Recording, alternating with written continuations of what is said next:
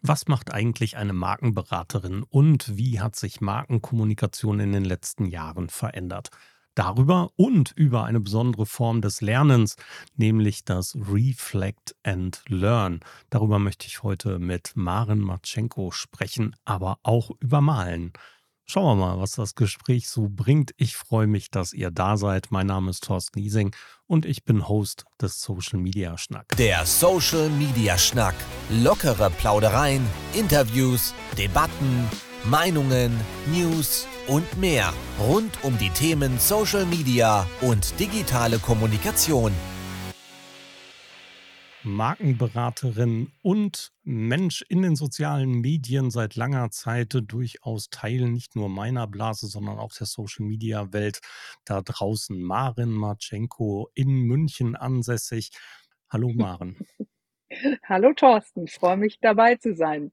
Sehr gerne. Maren, ich habe es gerade schon gesagt, originär bist du Markenberaterin. Ja. Was steckt dahinter? Dahinter steckt das Credo, eine Marke sollte sein wie ein Espresso, klein, stark und aufs Wesentliche reduziert. Diese Idee hatte ich im Übergang von meinem Anstellungsverhältnis äh, in der Agentur, klassische PR-Marketing-Agentur, das ist so die berufliche Wiege. Und dann habe ich mich eher zufällig selbstständig gemacht. Also mein erster Beratungsauftrag kam über Empfehlungen und habe dann gemerkt, cool, nur noch so will ich arbeiten. Ich wollte mich eigentlich wieder fest anstellen lassen in einem Unternehmen, wie das so oft der Werdegang ist, von der Agentur weg hin zu einem Unternehmen. Aber diese Freiheit, den Prozess so zu gestalten, wie ich auch immer dachte, dass man es machen muss, nämlich mit den Kunden die Strategie erarbeiten, nicht für die Kunden, sondern einen engen Austausch. Niemand kennt ja seinen Markt und äh, seine Klientel besser als das Unternehmen selbst. Und gleichzeitig über ja, strukturiertes Fragen erarbeiten und eben fokussieren, konzentrieren, die Essenz herausstellen, Marken zu entwickeln, die lange halten, was sie versprechen. Und das habe ich so erlebt. Ich wusste noch nicht, damals 2008 war der erste Auftrag, dass ich auch im Jahr 2023 noch ganz viel von dem, also fast 15 Jahre später, wiederfinden äh, bei dem Unternehmen. Das ist natürlich eine schöne Bestätigung. Ähm, aber es hat sich schon, hat sich schon sehr gut angefühlt und das, so das Erfolgskriterium war, das erste Mal hat der Kunde alles eins zu eins umgesetzt, was wir miteinander entwickelt hatten. Und das war so eine neue Erfahrung, dass nichts zerredet und nichts in der Schublade landet, äh, dass ich dachte, das mache ich jetzt nur noch so. Und man muss dazu sagen, im Jahr 2008, als ich diese Entscheidung gefällt habe, gab es noch gar nicht so irre viele BeraterInnen für inhabergeführte kleine Unternehmen und auch Selbstständige. Und mein Learning in, aus der Agenturzeit war schon, dass es da sehr große Unterschiede gibt in dieser Art von Unternehmen, wie sie auch beraten werden müssen und wie man sie begleitet in dieser Entwicklung von Strategie für Marketing, Kommunikation, Branding und so weiter. Und dass eben dieses Miteinander arbeiten ein sehr viel effektiverer und effizienterer Prozess ist. Und gleichzeitig hatte ich die Haltung, dadurch, dass es jetzt keine festen oder auch keine großen Budgets gab, dass das Ganze eben sich auf das Wesentliche und das Wirksame konzentriert. Und das Wesentliche ist eben die Identität des Unternehmers, der Unternehmerin, dessen, was die in die Welt bringen und das kurz und knackig zusammenfassen, eben wie ein Espresso. Ich bin großer Espresso-Fan und dieses Bild hat sich ja, hat sich bis heute gehalten und ist auch sympathisch für viele Unternehmen, die ja sonst so ein bisschen eine Scheu haben, ähm, sich mit diesem Thema zu beschäftigen. Aber Espresso ist Genuss, das kennt jeder, sogar die Teetrinker assoziieren das positiv.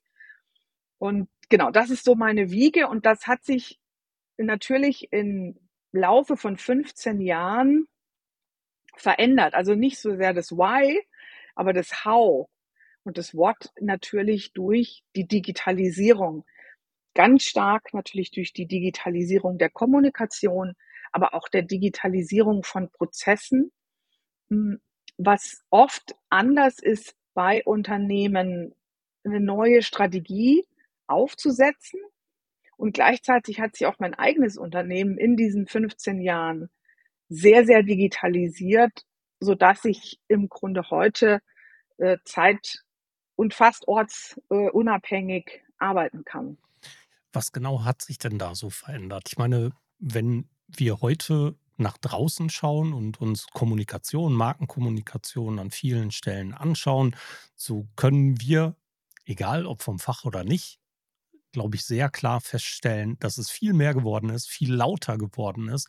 Die sozialen Medien, die digitale Kommunikation ist nicht unbedingt einfacher macht, als Marke nach mhm. vorne zu treten und diese Markenkommunikation als solche strategisch anzuwenden. Und ja. wenn du eben diese Markenpositionierung, diese Markenkommunikation und so etwas mit Unternehmen in der Begleitung heute aufsetzt, inwiefern und wie viel schwieriger ist das denn geworden? Verlängert sich der Prozess einfach nur? Sind die Prozessschritte anders geworden? Ist überhaupt noch die gleiche Chance da wie früher? Fragen über Fragen ja, vielleicht so ein bisschen mal hm, die einzelnen Schritte äh, nachvollzogen. Tatsächlich, der Prozess verlängert sich. Dadurch, also während ich am Anfang wirklich nur die, die Strategie, also die in, im Sinne von Positionierung, wer ist die Zielgruppe, ähm, was ist der Bedarf, ähm, wie sieht das Angebot darauf zugeschnitten aus und wie packt man das auf eine Webseite, die im Jahr 20, äh, 2009 oft noch statisch war.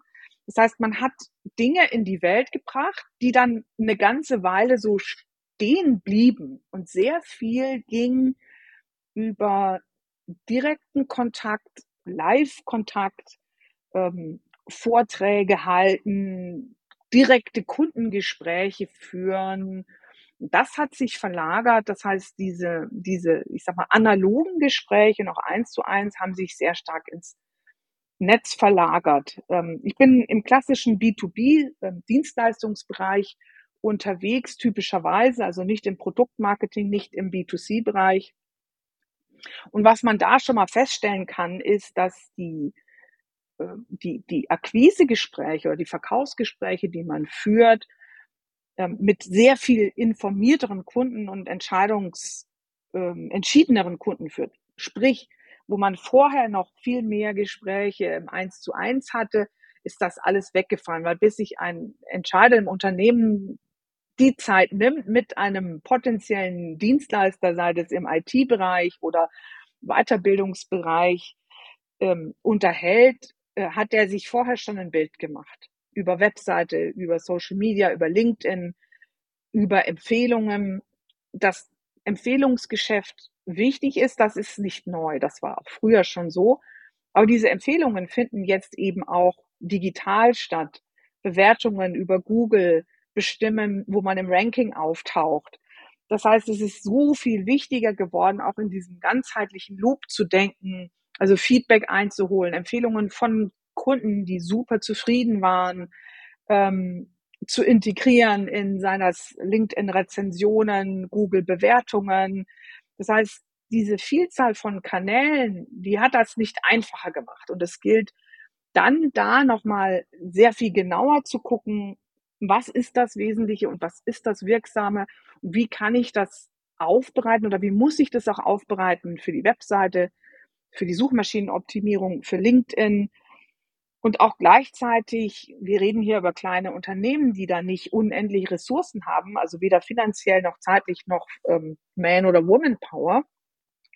Wie kann ich das alles bedienen? Und eine Entscheidung zu treffen, was hat Priorität und wie greifen die Dinge gut ineinander? Und das ist etwas, was sich total verändert hat. Es gibt ja dieses Paradox of Choice. Das, man kennt das mit Marmeladen, die im Supermarkt verkauft werden. An einem Tag, wo es nur sieben Marmeladen im Angebot gibt, gibt es mehr Umsatz, als wenn es 21 Marmeladen gibt. Und, und so ähnlich ist es, verhält sich das auch mit der Kommunikation. Ich kann nur dann wirklich gezielt und zielführend kommunizieren, meine Werte, mein Anliegen, mein Kundenversprechen, meinen Mehrwert, den Nutzen, wenn ich mich fokussiere auf ausgewählte Kanäle, weil typischerweise, wenn man versucht, alles gleichzeitig zu bedienen, erreicht man am Ende niemanden. Das heißt, es geht nicht nur darum, die Kernbotschaft spitz zu formulieren, sondern das dann auch noch aufzudröseln auf die verschiedenen Kanäle und gleichzeitig so wach zu bleiben, zu reagieren. Ähm, es ist keine Einbahnstraßenkommunikation im Social Web, sondern im Idealfall Interaktion. Das ist auch etwas, was für viele eine Umstellung ist, dass sie da jetzt reagieren können, beziehungsweise auch müssen. Und, und das ist etwas, was sich sehr verändert hat. Auf der anderen Seite, und das habe ich auch selber erlebt, mit meinem Beginn meiner Selbstständigkeit, dass Kommunikationskanäle wie Webseite, Blog, LinkedIn, damals noch Twitter, ähm, dass das eine Demokratisierung der Kommunikation ist, die auch One-Man- One-Woman-Shows und auch kleinen Unternehmen wirklich die Türen öffnet weil es vorher unwahrscheinlich schwierig war, über Redaktionen, ne, also mit RedakteurInnen als GatekeeperInnen, überhaupt eine Message platzieren zu können. Und das hat sich total verändert und diese Möglichkeiten sind noch, noch viel größer geworden. Das heißt, ja, einerseits ähm, ist die Komplexität gestiegen in der sozusagen in der Entwicklung einer Strategie und dann auch der Umsetzung und gleichzeitig haben sich so die Chancen erhöht, auch für kleine Unternehmen, kleine, noch unbekannte Marken, Sichtbarkeit, Reichweite, Beziehungsqualität aufzubauen, wie es sie früher nicht gegeben hat.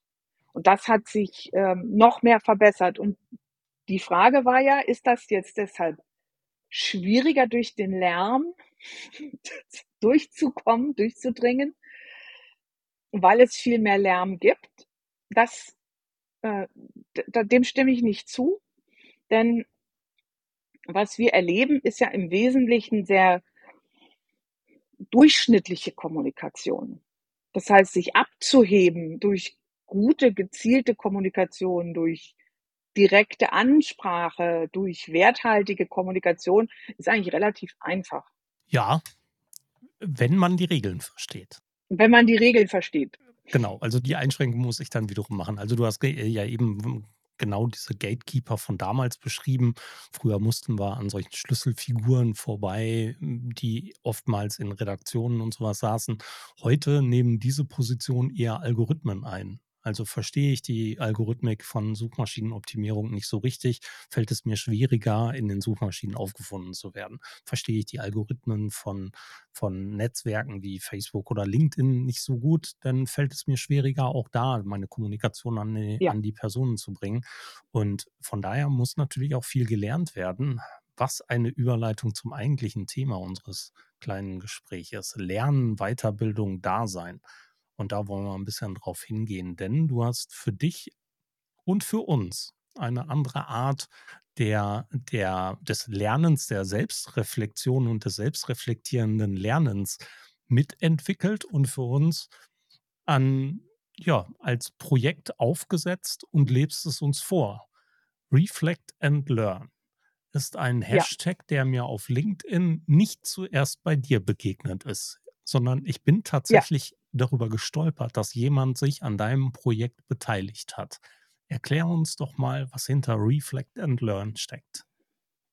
Genau, also die Grundidee ist, dass dieses Lernen vom Nachher für mich die unterschätzteste Form des Lernens ist. Also Menschen investieren sehr viel Geld in Fortbildungen und es gibt auch jede Menge äh, tolle Sachen zu lernen und gleichzeitig, ich mache das jetzt seit ähm, über zweieinhalb Jahren im Zuge meiner ähm, OKR-Einführung, also Arbeiten mit Objective and Key Results mit dem Framework, wo das Review dazugehört, habe ich das für mich auch eingeführt, wirklich wöchentlich zu reflektieren. Wo ist der Fortschritt? Was waren die Erfolge? Auch Mikroerfolge?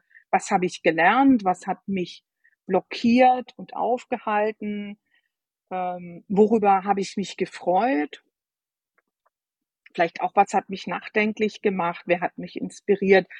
Aber so diese Kernfragen, die ich aus dem, aus dem klassischen, ich sag mal, auch dem agilen Arbeiten mitgenommen habe, was, was waren die Learnings, was habe ich, äh, was habe ich richtig gut gemacht und gemocht. Ähm, das sind so die Schlüsselfragen, mit denen ich wöchentlich zurückschaue. Und ich habe aber gemerkt, dass ich mir schwer getan habe, das wirklich wöchentlich zu implementieren und nicht nur monatlich zu machen oder dreimonatlich, wenn der Planungszyklus endet. Und habe dann beschlossen, ich mache das öffentlich. Weil wenn ich nach außen hin verspreche, ich mache hier etwas jede Woche, dann kann die Community mich sozusagen darauf festnageln. Und bei mir funktioniert das sehr, sehr gut als Commitment und habe dann eben das immer gegen Ende der Woche, freitags, samstags oder sonntags auch auf LinkedIn veröffentlicht. Zusätzlich muss ich dazu sagen, habe ich, und das ist eben auch eine Veränderung meines Business, habe ich mein gesammeltes Beratungswissen über Positionierung, Markenstrategie in Online-Kurse in dem sogenannten Magnetprodukt Club bereitgestellt. Und dort ist eine Business Community gewachsen, das sind jetzt all in all gut 400 Leute, von denen etwa ein Viertel Zahlenmitglieder sind, die also noch mehr, ähm, mehr Zugang haben zu Informationen. Aber in dieser Community habe ich auch gesagt, Leute, wenn ihr eu euer Unternehmen gut führen wollt, dann nutzt diese Lernmöglichkeit für euch selbst. Denn Unternehmensführung lebt ganz stark davon, wie gut wir uns selbst führen können und wie gut wir auf veränderte Rahmenbedingungen reagieren können. Da ist Geschwindigkeit heute ein Schlüssel. Und so wie sich Loyalität von Kunden verändert hat, die sind viel wechselbereiter, ähm, ist das gleichzeitig Chance und Risiko, aber dann muss ich auch darauf reagieren können. Ich muss mein Angebot möglicherweise schneller anpassen, um näher dran zu sein an den Bedürfnissen.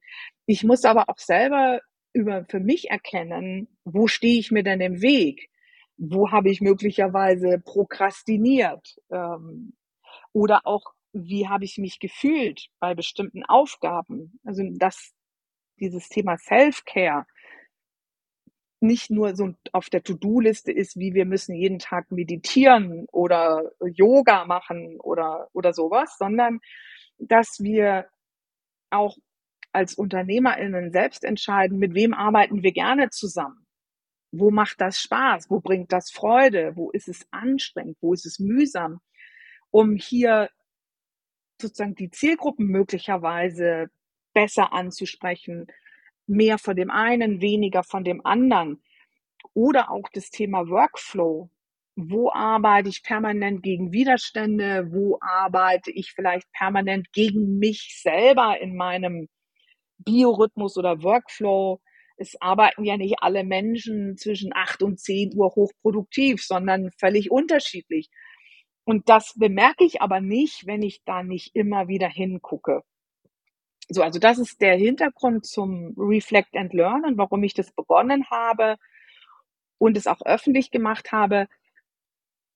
Und was dann passiert ist, und das war gar nicht ursprünglich der Plan gewesen, Leute haben sich da dran gehängt und haben auch öffentlich reflektiert. Und dann haben wiederum andere auf LinkedIn das gesehen und sagen, coole Fragen, äh, was hat es damit auf sich? Dann habe ich irgendwann mal einen Blogartikel dazu geschrieben wo ich das alles erklärt habe, wie das zusammenhängt. Der Fragenkatalog ist durch die Community gewachsen und irgendwann kam dann eine Rückmeldung jetzt im Herbst, Mensch, ich vergesse das immer, ähm, kannst du nicht irgendwie einen Reminder schicken? Und dann habe ich gemerkt, im Club klappt das ganz gut mit freitags dem Reminder und habe das jetzt auf LinkedIn eingeführt und das sind jetzt, ich habe jetzt heute mal geguckt, 647 AbonnentInnen in gut zwei Monaten, die sich angeschlossen haben. Super. Und selber auch merken, was für ein Unterschied das ist. Wenn du wirklich wöchentlich guckst und schaust und also erstens für einen selber, wie einen das weiterbringt. Aber auch, wie erfolgreich diese LinkedIn-Beiträge sind im Vergleich zu klassischen Marketing-Beiträgen. Ich finde es ein höchst spannendes Konzept, weil du dich ja ganz anders mit dem beschäftigst, was du gelernt hast und Dinge viel, viel bewusster wahrnimmst. Also ich bin nicht bei dem Projekt dabei. Ich habe mich immer davor ja. gescheut, weil ich eben diese Regelmäßigkeit für mich ähm, relativ schwer planen kann. Ja, also es gibt viele Projekte, die ich jede Woche mache, so wie den Podcast und viele Aufgaben und viele Projekte, die ich jede Woche irgendwie abarbeite. Ähm, ich aber diesen Beitrag irgendwie noch immer vor mir herschiebe. Es steht bei mir auf der To-Do-Liste, mhm. dass ich das irgendwann beginnen möchte. Ich weiß noch nicht, wann ich das schaffe. Aber ich finde es wirklich spannend, weil wenn ich mich mal hingesetzt habe und ich aktiv darüber nachdenke und bewusst darüber nachdenke, was ich tatsächlich in der Woche alles lerne. Ja. Dann ist das ein ganz schön anderer Punkt, als wenn ich mich hinsetze und ich sage, ich lerne jetzt aktiv. Ich lerne jeden Tag aktiv. Ich habe eine Stunde reservierte Zeit, in der ich aktiv lerne. Mhm. Die mache ich seit Jahren, dass ich sage, ich lerne jetzt das, irgendein Projekt. Aktuell lerne ich viel Italienisch auf der anderen Seite ähm, schnappe ich mir irgendwelche Software oder grab mich in bestimmte Sachen ein, zusätzlich zu dem, was im Alltag sowieso auf uns einprasselt. Blogbeiträge lesen, Bücher lesen und sowas. Und wenn ich mir aber das bewusst mache, was ich für kleine Schritte zwischendurch mache und wie ich mich dabei gefühlt habe, welche Dinge dabei herausgekommen sind und wie ich sie im Alltag wiederum anwenden kann, dann hat das einen ganz, ganz anderen Stellenwert und eine ganz andere Wertigkeit. Ja, deswegen finde ich das mhm. großartig, mhm. dass mittlerweile so viele Menschen sich daran angeschlossen haben. Und ich bin ein großer Konsument dieser Beiträge, weil ich es auch super spannend finde, was andere Menschen lernen und wie sie lernen, vor allen Dingen. Ne? Also ähm, erstmal Kompliment ja. dafür. Also Schön, also das, dass es so gewachsen ist. Auch so unbewusst. Ja, ja. Das, äh, manchmal denke ich auch, das ist so dieses, mh, hm, also unbewusst war es ja nicht, dass ich das mache. Es war sehr bewusst gemacht, nur es war nie geplant, dass da draus jetzt eine Community entsteht.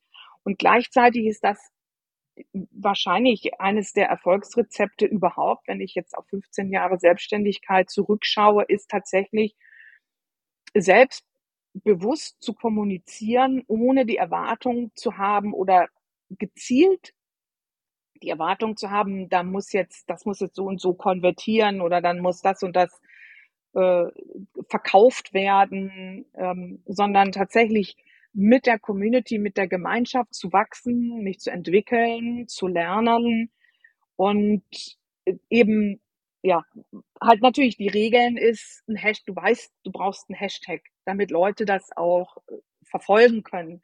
Da bin ich auch Anna Kuschinski, die eben auch im Magnetprodukt Club ist, dankbar, die diesen Hashtag gestiftet hat. Der kam gar nicht von mir, sondern ich habe darüber ähm, berichtet und das erzählt. Und dann hat sie gesagt, nimm doch den Hashtag oder auch Hashtag Hurra der Woche für etwas, worüber man sich sehr gefreut hat. Denn das ist auch etwas, was vielen hinten runterfällt. Diese Mikroerfolge, die man jede Woche hat. Und es gibt so diese Vorstellung bei vielen UnternehmerInnen, auch gerade die im Online-Business unterwegs sind, das geht irgendwie über Nacht und von jetzt auf gleich und das stimmt überhaupt nicht, sondern es sind wahnsinnig viele kleine Puzzlesteine, die sich da addieren. Und in der Summe von 365 Mikroerfolgen bin ich eben nach einem Jahr so viel weiter.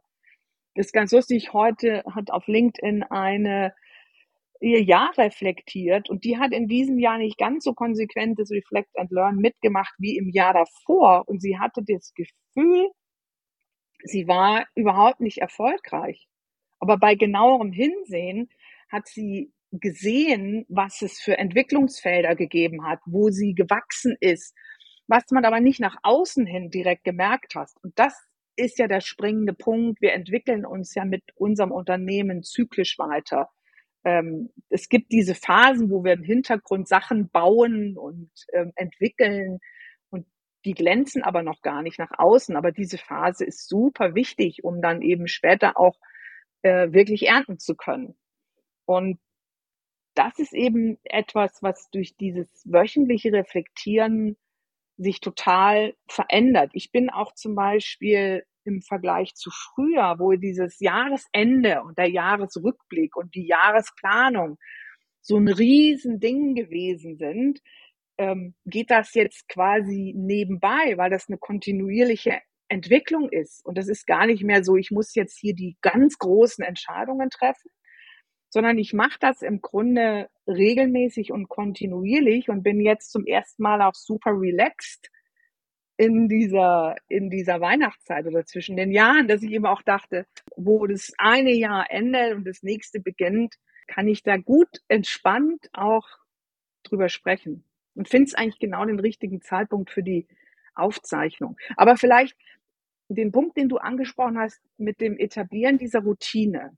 Also erstens hat das bei mir auch relativ, ich sag mal, so ein Jahr gebraucht, bis ich dahin gekommen bin, zu sagen, ich will das wirklich regelmäßig machen. Und dann braucht es tatsächlich ein System.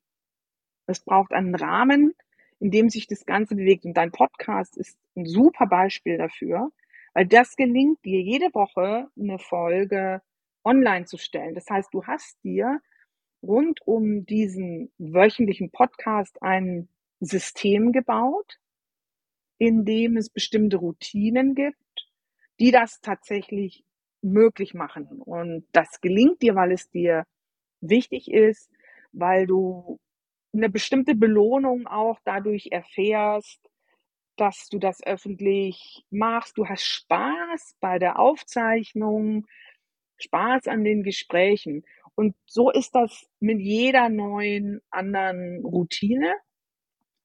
Und neue Routinen lassen sich meiner Erfahrung auch erst dann wirklich etablieren, wenn man sie einbettet in eine Systematik. Bei mir war zum Beispiel das OKR Framework super wichtig, weil ich dieses Reflect and Learn sozusagen ein Puzzleteil in dem Ganzen ist, in meinem Planen, Adaptieren. Und das OKR-Framework wiederum ist Teil meiner Roadmap-Planung, meiner Jahresplanung. Und dieses zyklische Arbeiten, also Dinge zu entwickeln und dann zu schauen, wie hat es sich entwickelt, wie man das im, im agilen Projekten auch macht, das ist schon Teil meiner Arbeitsweise. Und ich glaube, deshalb ist das für mich auch sehr viel einfacher, das jetzt zu etablieren, als für jemanden, der das ganz neu startet. Auf der anderen Seite sage ich auch immer, das Veröffentlichen des Beitrags ist gar nicht so wichtig, sondern der erste Schritt ist, das für sich selbst zu machen. Und auch bei mir, das muss ich dazu sagen, ist es immer wie so ein Director's Cut. Also was ich für mich unter der Woche aufschreibe, also ich habe immer in meiner Notizen-App hier im Smartphone, habe ich diese Fragen für jede Woche und immer wenn mir irgendwas einfällt, wo ich denke, uh, das ist, das ist doch, das ist doch jetzt ein Erfolg oder uh, das habe ich, da habe ich jetzt was gelernt oder so, dann schreibe ich das direkt so ein Stichwort oder zwei, drei Stichworte auf. Und erst am Ende der Woche gucke ich da drauf und dann formuliere ich daraus einen LinkedIn-Beitrag. Da ist nicht immer alles drin, denn es gibt auch Themen, die sind einfach wahnsinnig privat oder manches ist auch langweilig. Ne? Also mhm. das heißt, ich schaue schon immer, dass das auch für die Community, dass das so fünf Fragen sind mit Antworten, wo ich sage, da können die jetzt auch was für sich von mitnehmen. Das heißt, wenn jetzt jemand starten möchte, wir verlinken ja den Blogbeitrag, wo du die gesammelten mhm. Fragen unter anderem ja auch mit auflistest. Wir veröffentlichen diesen Beitrag, beziehungsweise wir verlinken diesen Beitrag. Und wenn jetzt jemand starten möchte, der Idealfall wäre, er nimmt sich oder sie nimmt sich einen, einen Teil der Fragen heraus. Es sollen ja nicht alle Fragen mhm. beantwortet mhm. werden. Ne, nicht, keine Ahnung, da sind 25 Fragen oder sowas stehen da in der Liste drin. Ja. Und wenn man sich fünf Fragen rauspickt, dann kann man dazu wahrscheinlich schon jede Menge schreiben. Und das ist ein toller Tipp, ja. den du jetzt gerade gegeben hast, finde ich, innerhalb der Woche schon seine Notizen dazu zu machen, anstatt am Ende der Woche sonntagsabends sich hinzusetzen und darüber zu sinnieren, was habe ich denn diese Woche gelernt. Das ist mit Sicherheit auch nicht schlecht. Aber sich im Laufen quasi diese Notizen zu machen, das ist viel einfacher. Ich persönlich mache das für meine Blogbeiträge und für viele andere Sachen immer am Ende des Tages.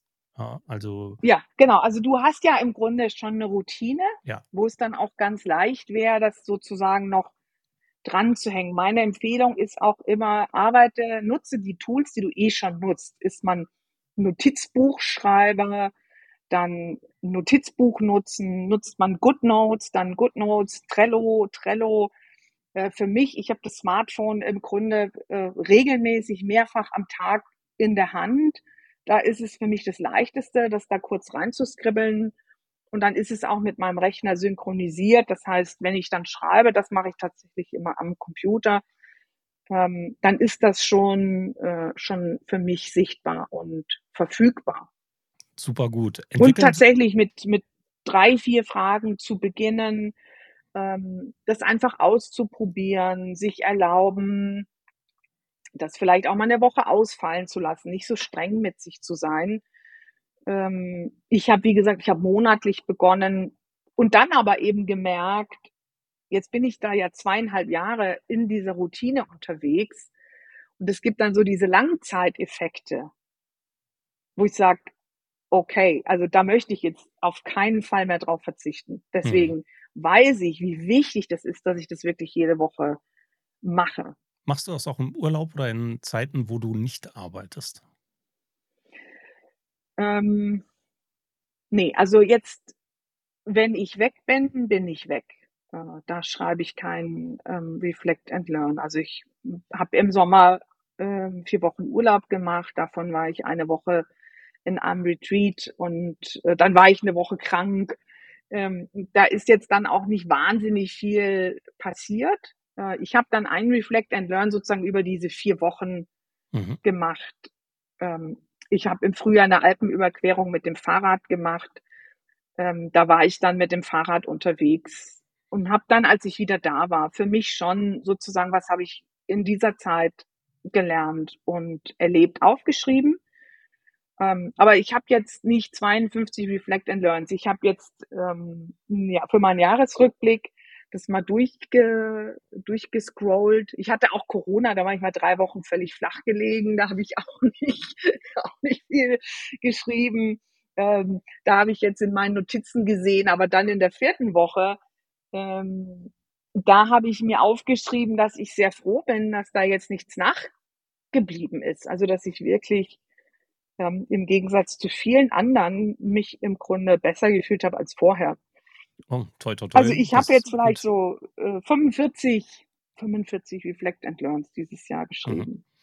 Aber nichtsdestotrotz ist das ja eine Mischung äh, sowohl aus beruflichem und privatem. Wir veröffentlichen ja. es auf LinkedIn ähm, und hier steht natürlich das Berufliche im Vordergrund, auch das beruflich charakteristische Persönliche. Also was habe ich persönlich aus dieser beruflichen Situation gelernt oder sowas. Nichtsdestotrotz ist das natürlich auch ein Konzept, was Menschen privat anwenden können. Ne? Also, was Ja, habe ich gelernt? Das kann hervorragend natürlich zum Thema Kindeserziehung, Kochen, Essen, privat, Freunde etc. alles Mögliche sein Ja. oder einfach nur zur persönlichen Charakterbildung oder Stärkung. Von daher in allen Lebenslagen, glaube ich, eine super Geschichte, um äh, zu reflektieren und zu lernen. Das ist ja genau der Ja, Teil. also Absolut. Deswegen meine ich, es geht gar nicht am Ende darum, ob man jetzt unbedingt das auf LinkedIn veröffentlicht oder nicht. Das ist, für mich ist das ein Teil des Commitments. Mein, mein Why ist aber auch, Menschen zu inspirieren und zu bestärken, ihren eigenen Weg zu gehen, ähm, in ihrem Leben, in ihrem Business, mit ihrer Marke. Und dieses, sage ich mal, diesen Eigensinn zu schärfen, dafür braucht es auch dieses Reflect and Learn. Mhm. Und dann, dann ist das natürlich eine Möglichkeit, auch mit Menschen in Verbindung zu kommen. Für mich sind Social Media tatsächlich äh, Medien, um zwischenmenschliche Beziehungen aufzubauen, zu stärken, in Verbindung zu bleiben. Das ist für mich kein klassisches reines Marketing-Tool im Sinne von auch in Richtung Vertriebsorientierung, sondern in dem Sinne äh, These 1 des Clue Train Manifests, Märkte sind Gespräche und entsprechend Content zu liefern, mit dem ich ins Gespräch komme bei anderen, aber auch mit anderen ins Gespräch komme. Und gleichzeitig will ich eben auf diesem Wege Menschen dieses Lernen vom Nachher wirklich nahe bringen für sich selbst. Weil es so irre ist, ähm, wie, und, und das ist so universell, wie schnell man vergisst, was Cooles passiert ist. Ich habe hier waren meine Kinder jetzt zu Besuch über Weihnachten. Die sind äh, jetzt erwachsen und haben so ein bisschen gejammert über was alles so super schwierig war in diesem Jahr. Und das stimmt auch alles auch. Aber dann habe ich gesagt, guck mal, das sind Herausforderungen, die du gemeistert hast. Dabei hast du irre viel gelernt, was du wieder anwenden kommst, weil früher oder später wirst du wieder vor einer Herausforderung stehen. Und dann erinnere dich doch an die schönen kleinen Momente, die es doch auch gegeben haben muss. Und dann haben die sich erinnert und sich gegenseitig erzählt. Und dann ist die Stimmung total ins Positive äh, zurückkippt. Und es war nicht mehr nur Drama und schwer. Und ich glaube, gerade in Zeiten wie diesen ist es so wichtig, sich selbst zu stärken, weil von außen unwahrscheinlich viel auf uns reinprasselt, was viel Kraft kostet. Ja, und auch selber zu sehen und anzuerkennen, was man da draußen so leistet. Das ist ja auch nicht selbstverständlich, ja. was da so passiert.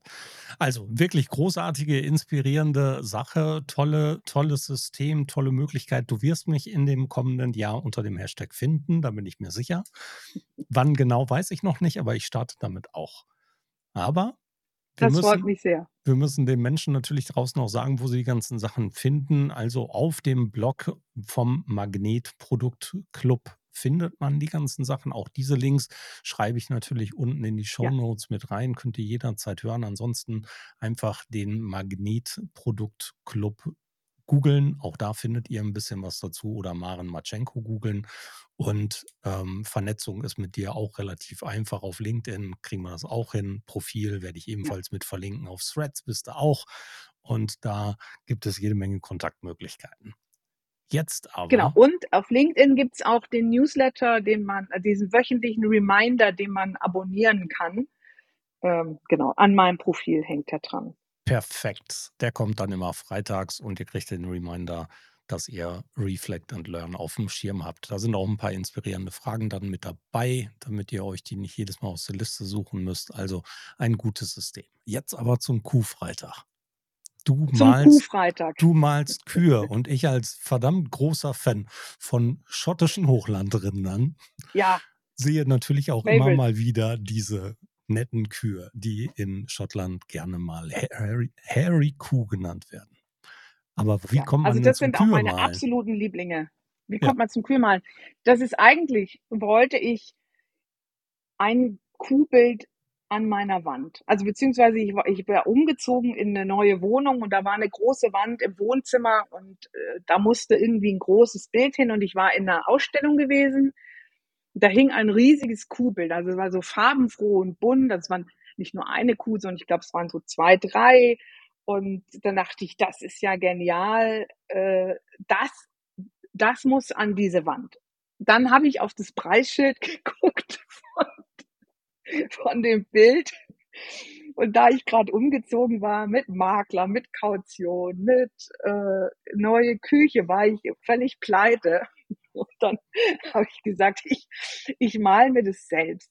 Also dazu muss man sagen, ich habe schon vorher freitags gemalt, Landschaften, aber irgendwie war da so ein bisschen die Luft raus gewesen.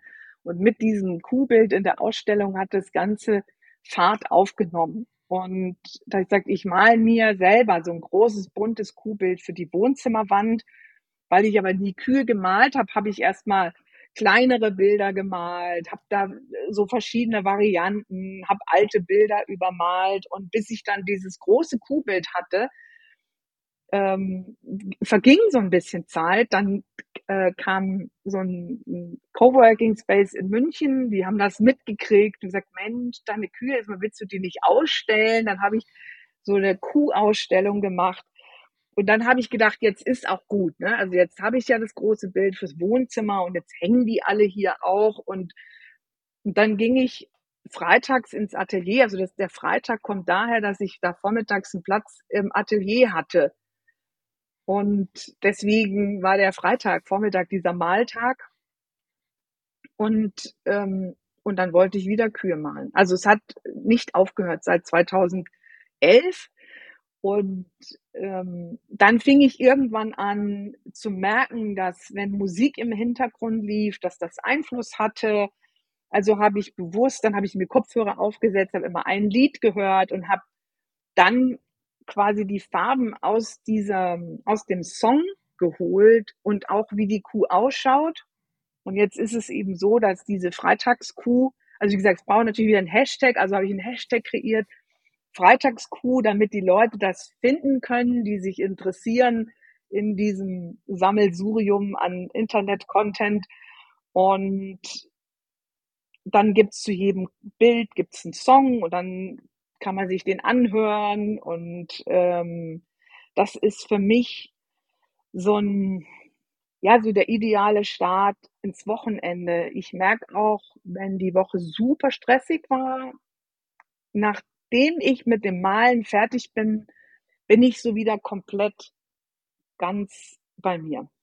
Das hört sich verdammt gut an. Also deine Bilder machen auch Spaß. Ich bin nicht der größte also der, der größte Einschätzer, was so Kunst angeht. Aber ich mag die Bilder und natürlich die Hochlandrinder am allerliebsten. Schöne Sache. So was machst du auch. denn mit deinen? Mit deinen Kühen? Die, Verkaufst äh, du die, die verka Im Idealfall äh, finden die ein neues Zuhause. Das ist mir das Allerliebste. Und ähm, genau, und das äh, funktioniert eigentlich mittlerweile auch äh, sehr, sehr gut. Ich habe äh, die meisten Bilder, die ich gemalt habe, hängen an irgendwelchen Wänden und es ist auch gar nicht, also gar nicht, es geht gar nicht so sehr um, um Kunst. Ich habe mal mit der Annette Schwind ein Bloggespräch über Kunst geführt und ähm, ihre erste Frage hatte genau, was bedeutet Kunst für dich? Und ich konnte schon diese Frage gar nicht beantworten. Ähm, dann habe ich ewig gebraucht, bis ich ihr geschrieben habe. Und aber was, was es letztlich ist, ist jedes Bild ist eine, eine für mich persönlich eine Geschichte. Ich Mhm. verbinde eine Geschichte mit diesem Song und das findet sich in dem Bild wieder.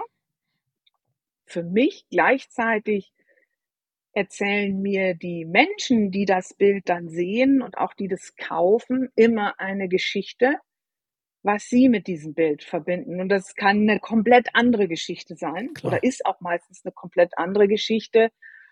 Und im Grunde ist das so wie serielles Storytelling. Äh, ich erzähle was in dem Bild, die Menschen sehen, erinnern, kaufen sich dieses Bild und hängen sich das als Erinnerung an die Wand und ähm, das muss jetzt gar nicht in dem Sinne, da, geht es gar nicht um künstlerisch wertvoll, äh, im Sinne wie KunstkritikerInnen das vielleicht bewerten, aber das ist super persönlich, ähm, was die Menschen mit diesen Bildern verbinden und woran es sie erinnert und das ist fast das größte Geschenk, dass sie diese Geschichten mit mir teilen. Cool.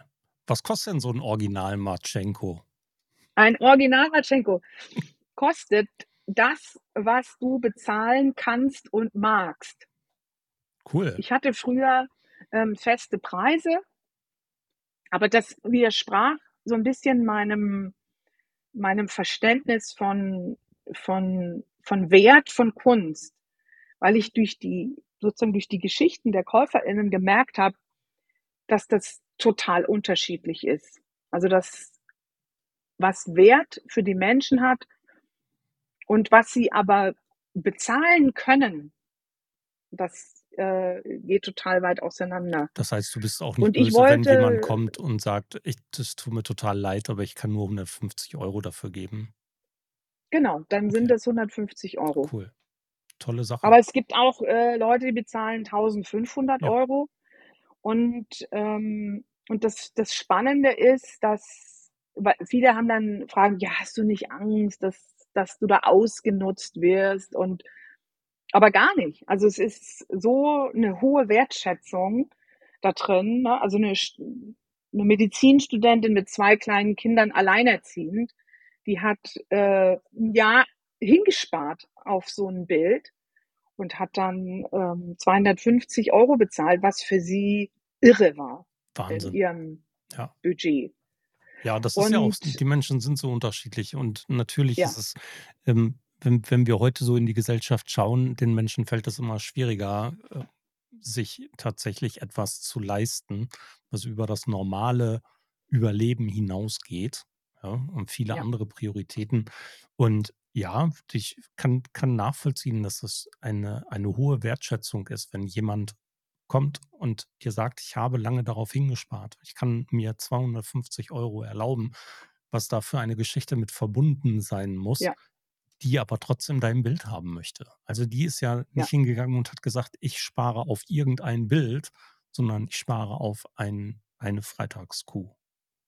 genau. Ja. Cool, großartig. Okay, Maren, es war ein wirklich tolles Gespräch mit dir. Was wünschst du dir für dieses neue Jahr? Für dich einmal und für die Menschen draußen?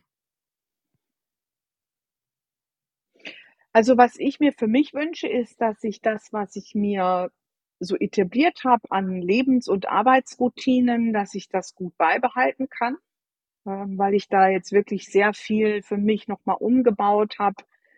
Ich habe mir 'ne 32-Stunden-Woche eingeführt, ähm, dass ich weiterhin freitags frei habe und malen kann, dass ich in meinem eigenen Tempo arbeiten kann, ähm, mit so großartigen Menschen wie dieses Jahr. Ähm, ich habe gar nicht so große ambitionierte Ziele, sondern das darf gerne so weiter sich entwickeln wie bisher. Das Motto für 2024 ist Grow with the Slow. Also es darf weiter mit Schneckenpower äh, sich entwackeln, ent entwickeln. Langsames Wachsen ist nachhaltiger, das ist meine Erfahrung, nachhaltiges Wachstum. Ja, und für die Menschen da draußen, die hier zuhören, da ist natürlich mein, mein, mein, mein, mein schönstes, wichtigstes Anliegen. Ich wünsche mir, dass die ZuhörerInnen auch beginnen mit dem Reflect and Learn für sich selber, vielleicht mal drei Fragen rauszusuchen und einfach einmal in der Woche da drauf zu gucken, weil das Lebens, das ist lebensverändernd. Sehr cool. Schöne Wünsche und vor allen Dingen auch erfüllbare Wünsche. Das finde ich immer, immer sehr gut, wenn sie nah an der Realität sind. Und wir können leider nicht für den Weltfrieden sorgen und der Wunsch ist zwar schön, aber leider nicht machbar für uns, nicht realisierbar. Wenn wir uns Ja, selber Wünsche auf die Fahne schreiben, wo wir auch unseren Beitrag zu leisten können, dann hat das schon einen höheren Stellenwert. Maren, ganz, ganz her herzlichen Dank für deine Zeit, für die Lust, mit mir heute ein bisschen zu plaudern im Social Media Schnack. Danke.